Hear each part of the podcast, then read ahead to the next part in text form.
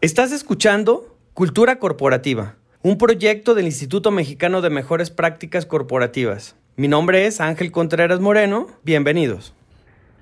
Hola Angelito Contreras, un gusto saludarte. Hola Sandra, ¿qué tal? El gusto es mío. Encantado de continuar con esta serie de charlas que tenemos sobre gobierno corporativo. Sí, es algo muy padre Ángel, creo que definitivamente se mueven estos temas y cada vez hay más conciencia acerca de la importancia de todo el governance. Pero hay un tema que me parece eh, apasionante más, más por el tipo de comité que manejo. Claro. me encantaría hablar contigo en este momento de la compensación a los consejeros.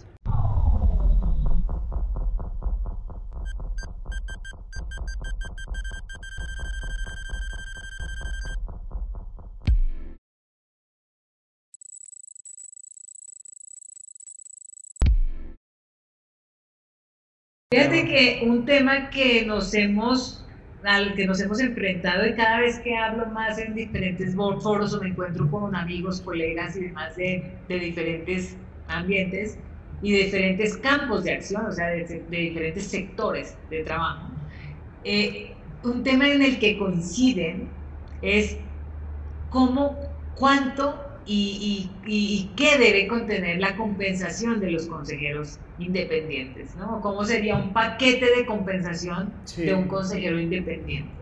Porque sorprendentemente, Ángel, resulta que no hay eh, estudios, digamos, eh, profundos acerca de la compensación o eh, de los consejeros o si la hay, no es tan conocida, ¿no? Como nosotros sabemos que la hay. Entonces quiero conversar contigo acerca de eso, ¿cómo ves? No, encantado, sí, sí es un tema apasionante, Sandra, porque efectivamente, o sea, a los empresarios les hace sentido conformar sus consejos de administración, sí le dan el valor al consejero independiente porque aporta esa visión objetiva e independiente, pero el gran dilema es cuánto les, les voy a pagar, cuánto me va a costar la inversión de esos personajes. Entonces, sí, estoy convencido. Tú lo sabes, hemos encontrado como instituto varios estudios que se han hecho. Siento que están un poco aislados porque lo siento un poco sesgados a, a, la compensación y cuando lo revisan las empresas lo sienten un poco alejados. Sobre todo las firmas de consultoría han hecho estudios pero están basados en el pico a la pirámide, ¿no? es decir, en las empresas top. Eh, y una que está en la base lo ve muy lejano, ¿no? Ve, ve, muy lejana esa compensación, si se quiere basar en esos parámetros. Eh, como sabes, el instituto hizo un primer planteamiento de compensación.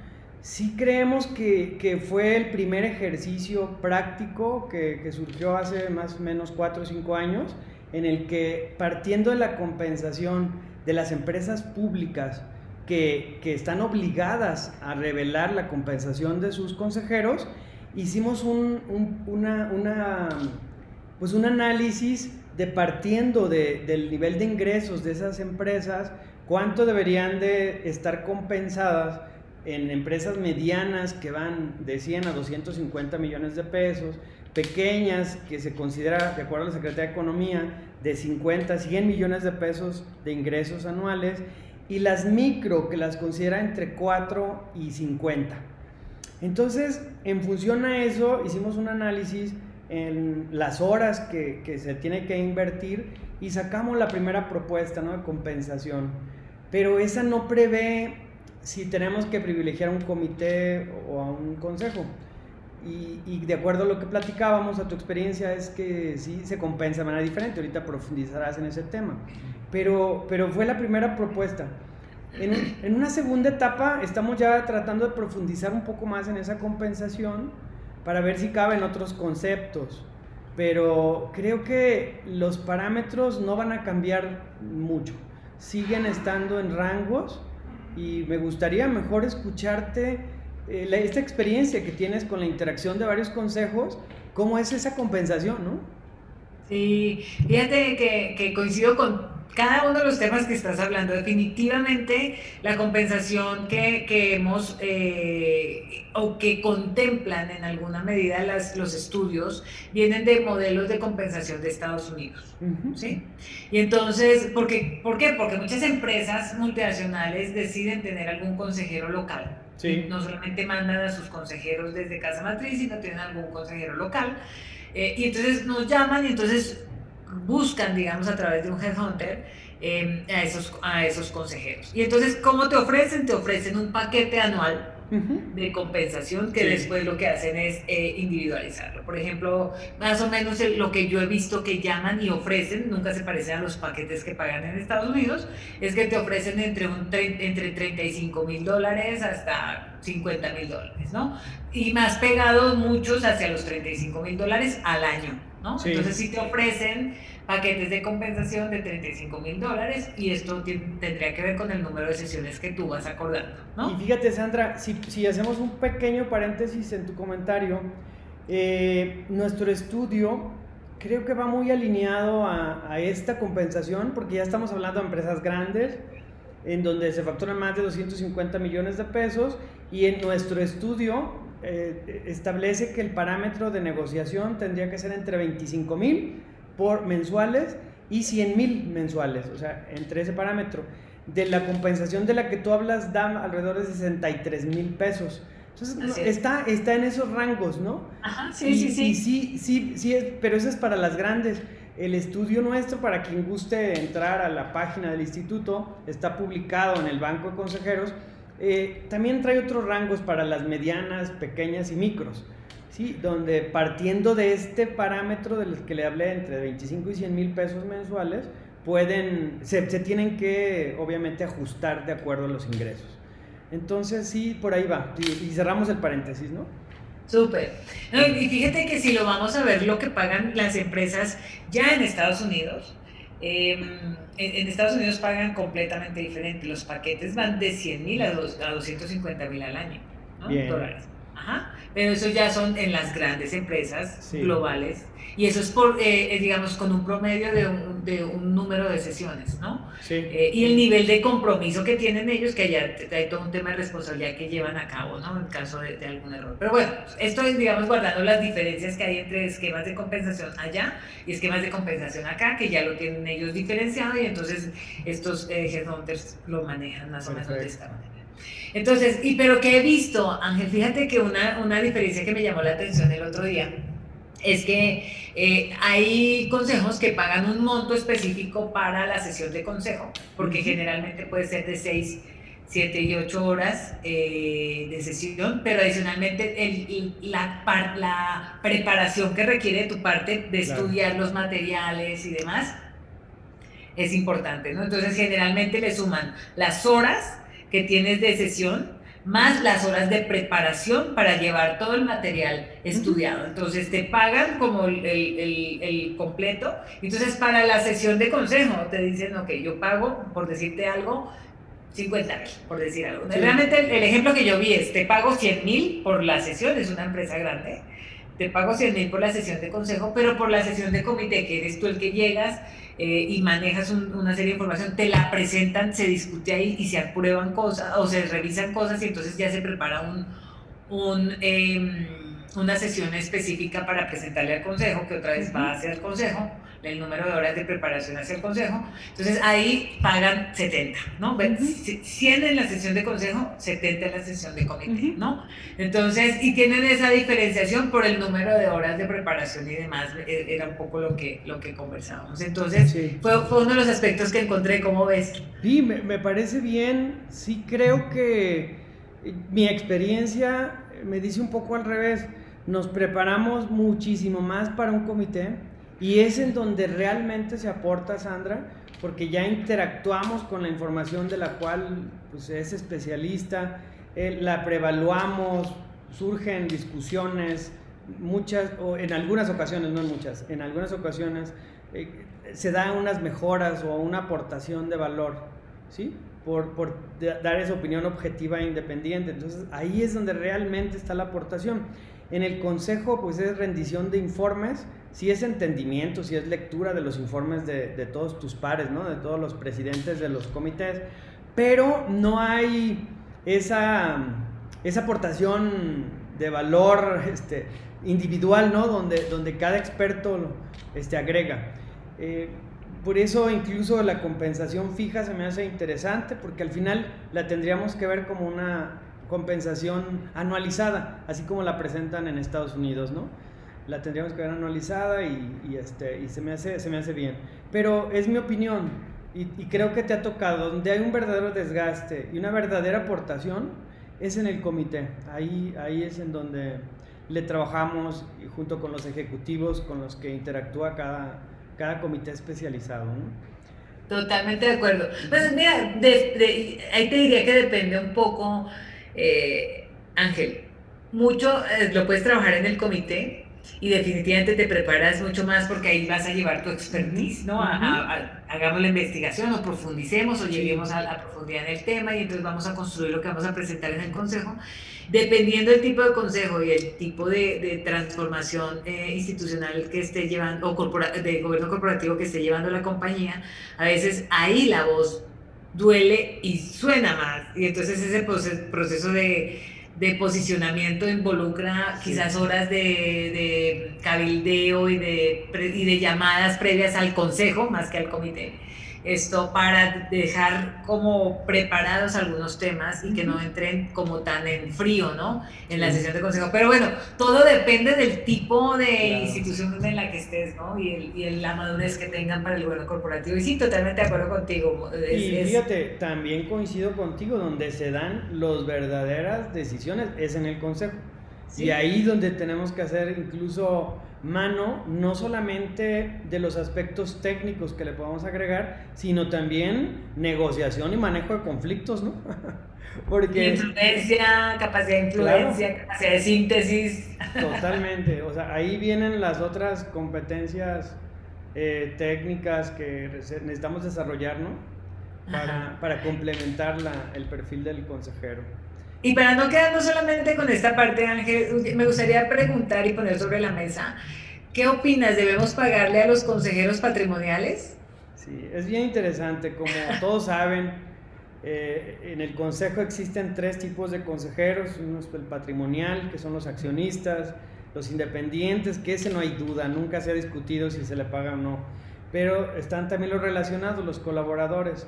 Ahí sería bien interesante, creo que no lo abordamos, no lo abordas en tu pregunta, pero, pero yo, mi opinión es que pues no, no, no, lo recomendamos y por lo tanto pues no deberían de compensarse a los colaboradores, ¿no? Un director general que también se le compense por consejo, se me hace que, que es, este, que no se debe tomar en cuenta sin calificar. Pero me regreso a los patrimoniales. Mi, mi experiencia es que depende de la generación en la que se encuentre la compañía.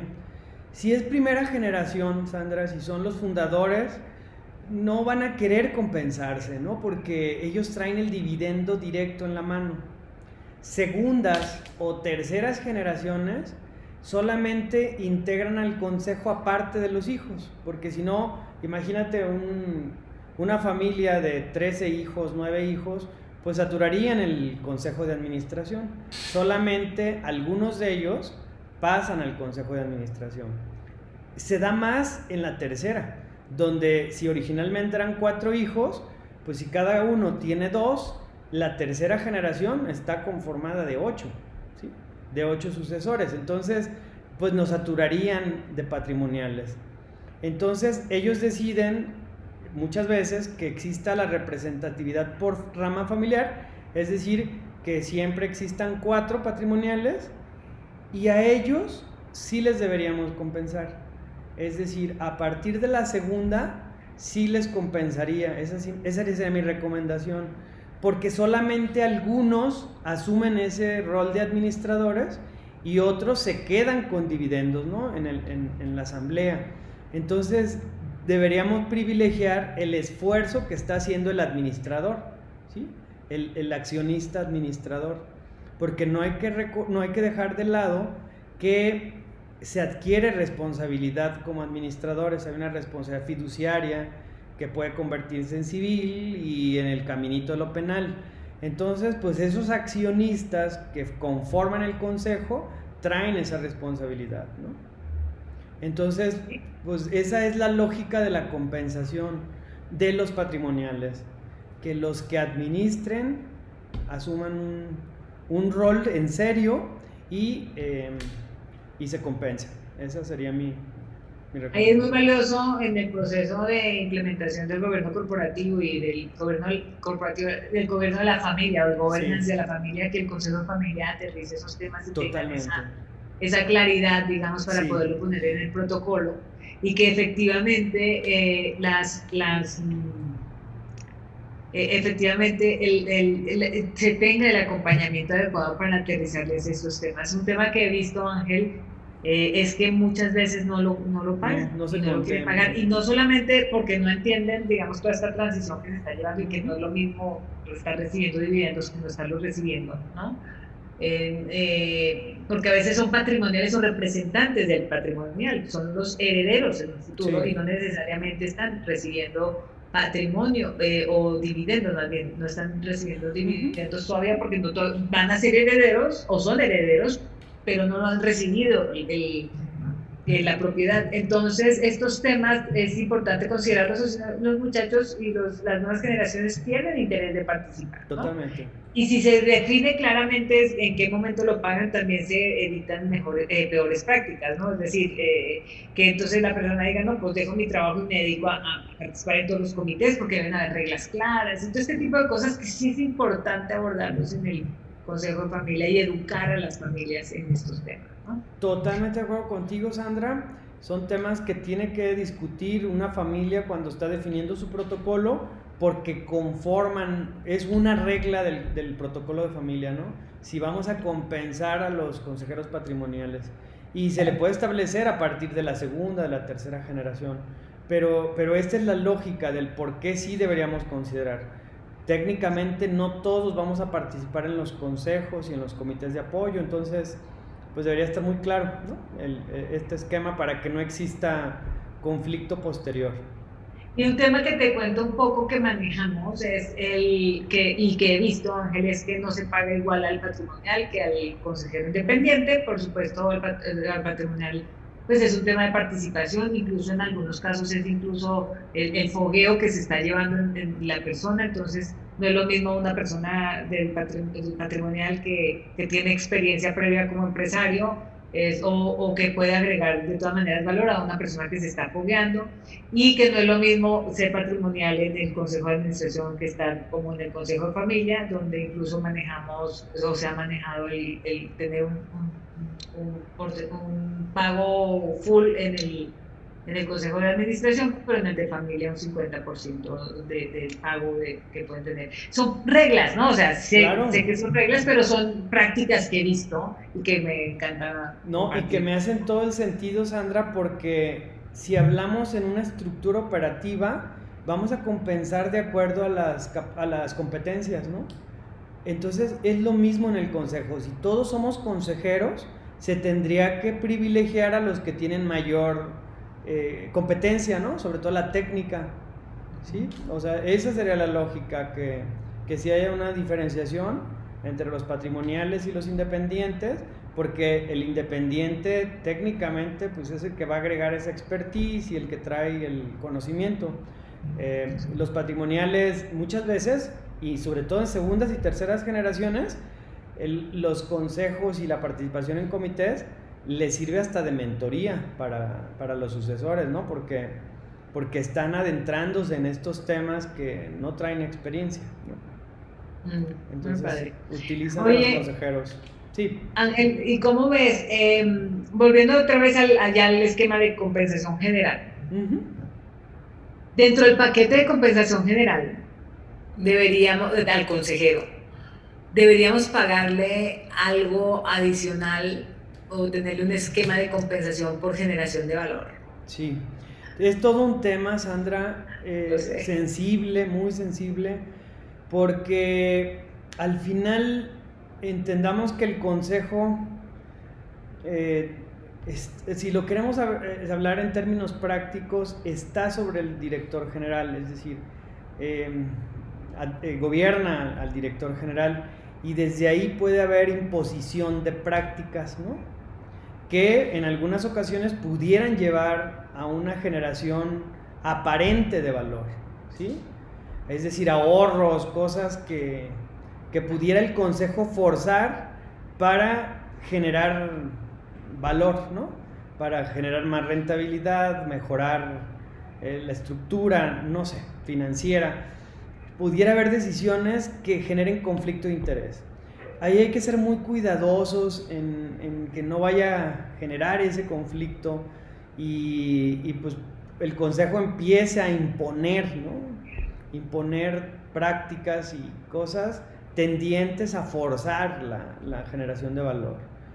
Eh, porque en un sentido puro, el emolumento, la compensación de los consejeros tiene que ser, no digo simbólica, pero, pero tiene que no cuestionar su, su independencia y su objetividad.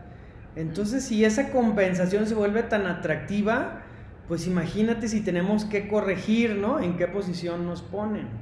sí. ¿sí? sí Ahora, en Estados Unidos se da que hasta hay compensación de acciones. Creo que no a los independientes, sino ya se vuelven patrimoniales, ¿no? O sea, empezamos a confundir los conceptos básicos del gobierno corporativo. Entonces se debe tener muchísimo cuidado con eso. Incluso yo quisiera que rodeáramos un poco en lo que no terminamos como instituto de, de darle el golpe a esta, a esta parte, ¿sí? de la, compensación por generación de valor y nos fuéramos a algo más práctico. Y ahí te la quiero regresar a ti. ¿Qué opinas de una compensación variable pero por desempeño? Porque sí estoy disponible, sí estoy en todas las juntas, sí soy vocal. O sea, ¿habría en tu radar una posibilidad de compensar esa, esa, ese desempeño del consejo? Fíjate Ángel que sí, sí estaría de acuerdo, sí estaría de acuerdo con la compensación variable por desempeño al, al consejero independiente. Eh, inclusive para los consejeros patrimoniales, ¿sabes? Porque el, y, tendría que incluir conceptos o, o, atributos como, como participación, asistencia, puntualidad, esos temas, ¿no? Pero también influencia, eh, participación, preparación, llegar a las juntas preparados, asistir y estar presente, digamos, en toda la sesión y demás, ¿no? O sea, creo que eh, el, el, hecho de crear valor sí se, se, se, lleva a cabo, digamos, desde la participación y presencia que tienen los consejeros dentro del, del, consejo y dentro de los comités, ¿no? Entonces, ¿y cómo lo haría? Como no debería ser algo muy representativo que verdaderamente les obligue a ellos a, a bueno, estimular otros comportamientos que no queremos, sería pagarles como una treceava mensualidad. Eh, o algo así, para que, eh, pero está sujeto exclusivamente a que el desempeño sea bueno. ¿no? Sí. Porque sí, como tú lo mencionas, eh, Ángel, eh, yo he visto prácticas y, he leído de prácticas donde les compensan con, con, acciones o con una compensación variable ligada a la creación de valor y al cumplimiento de lo que han aprobado, donde efectivamente las decisiones tienen que pues se ven sesgadas, ¿no? Tienen el interés específico de ganarse la compensación. Pudiera, ¿no? O sea, este otro, claro. Este otro modelo y, este otro modelo sí se enfocaría más a que los comportamientos de participación, influencia, trabajo en equipo y, y preparación estén dados dentro de las sesiones, ¿no? Totalmente de acuerdo contigo, por ahí debería ser nuestra postura, pero como es una práctica mundial que tenemos, estamos obligados como instituto a estudiar, sí me la quiero llevar, ¿no? Para ver cómo sí pudiera haber una, una propuesta de compensación por, por, generación o creación de valor. Eh, pero sí, sí, nomás de pensarlo, creo que, que daríamos pauta que se, se pudieran, ¿no? Proponer malas prácticas que incluso el propio director no, no, pudiera no estar de acuerdo, ¿no? Porque es quien las ejecuta. Este, desde temas de impuestos, temas de, de compensación de, de, no compensación, más bien de, los sueldos o de ahorros mal entendidos, ¿no? Mal entendidos, que, bueno, sí creo que le quedarían para mucho. Y Sandra, para finalizar, a mí me encantaría que nuestro próximo tema tuviera que, que enfocarse a la evaluación, porque es la pieza que nos hace falta. ¿Cómo evaluar cada cuándo renovar a los consejeros? Este, y sí, qué elementos considerar para la evaluación. Y creo que le vas a agregar mucho a este diálogo. Uy, súper bien, Ángel. Pues nos va a tocar estudiar mucho y estar preparados para nuestra siguiente sesión. Un gusto hablar contigo, querido. El gusto es mío y seguimos un poco en la distancia, ¿no? Un abrazo. Claro que sí. un abrazo, querido Ángel. Gracias. Nos vemos en el Congreso, espero. Claro que sí, los esperamos. 21 de octubre. Gracias. Hasta luego, Sandra. Chao.